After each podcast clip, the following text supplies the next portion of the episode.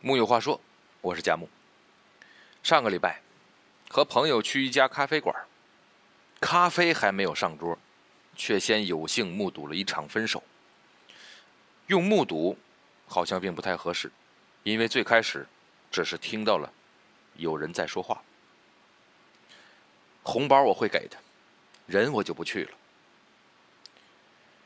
你以后如果决定离婚，提早告诉我。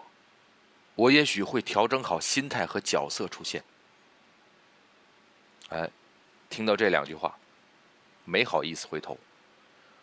不知道那两个人在接下来的沉默中有什么表情和动作。不过过了一会儿，那个男的先走了，剩下那个女孩子，并没有像电视剧里那样崩溃大哭。这个时候，我偷偷看了一眼。他们的桌上摆着一个红色的请柬，嗯，应该是结婚请柬。想必剩下的这位就是被分手的那个，看上去和没事人一样，当然也只是看上去而已。你以后如果决定离婚，提早告诉我，我也许会调整好心态和角色出现。这句话太悲伤了。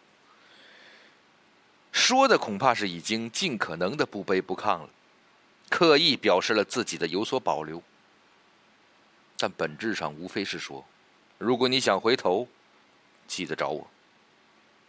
其实这样说啊就已经输了呀，把自己放在了一个被动的位置上，等待也许有一天会被回收再利用。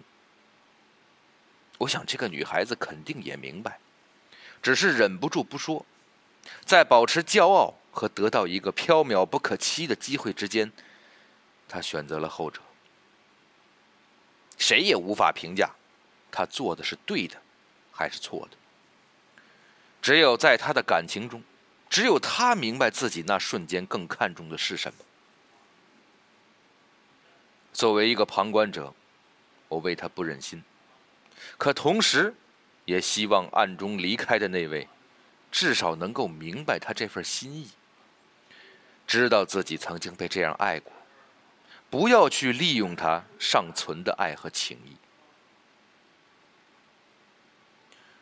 只要是真的爱过，分手这件事九成九都不会很容易。一别两宽不是没有，那要建立在各生欢喜的基础上。遗憾爱情里没有同步开关，没有可以随手拨弄的进度条，大多数人。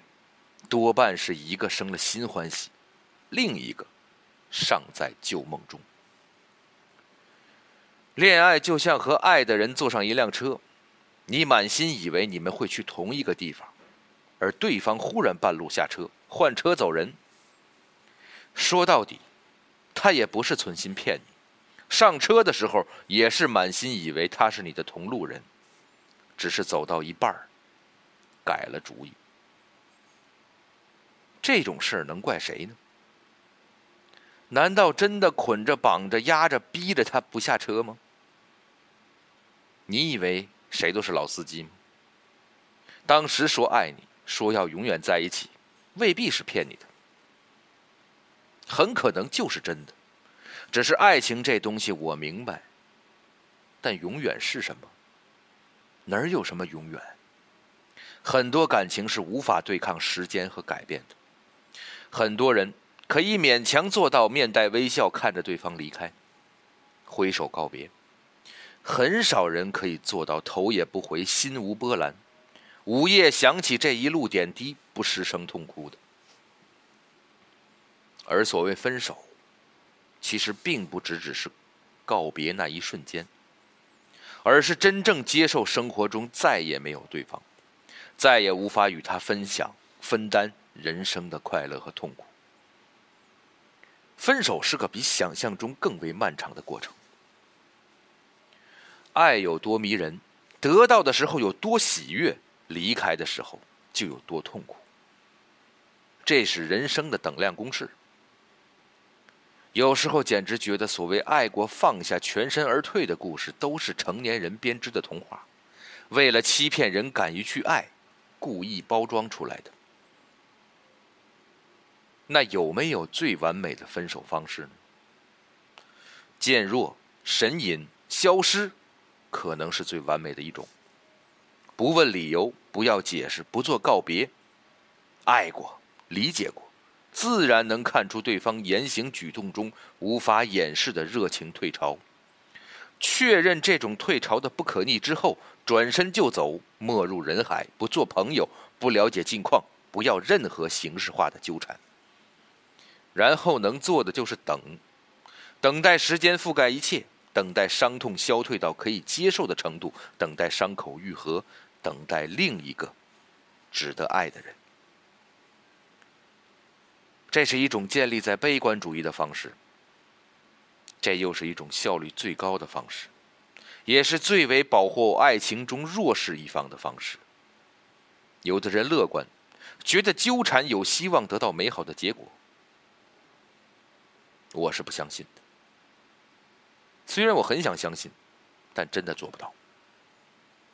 爱别离，求不得。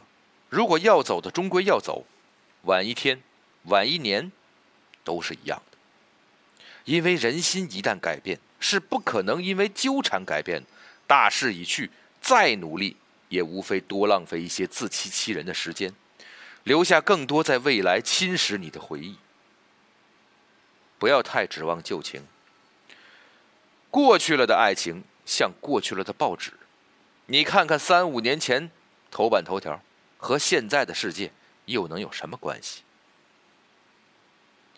但并不是每个人都有壮士断腕的勇气的，何况很多时候，强者未必肯放过弱者。我可以离开，你要原地等我。世界上多的是这样蛮不讲理的人。爱的多一点的地方，是很难有足够决绝抵抗“在一起”三个字的诱惑。我从不认为在一起的爱情才是好的爱情。人生本苦，大道多奇。有人让你觉得来人世间走一遭，遇见比不遇见好。告别之后，你因为那段爱情变得更丰富、更有趣、更有意思的人，进而让你从新鲜、广阔、深入的角度去看待人和人们的命运，宽容人，理解人。在理解人是多么可悲不可信之后，仍然有勇气去爱人，去相信人。这样的爱情，就是好的爱情。不管他最后的结果，是不是会分开。从这个意义上说，其实世界上，也没有真正的分手。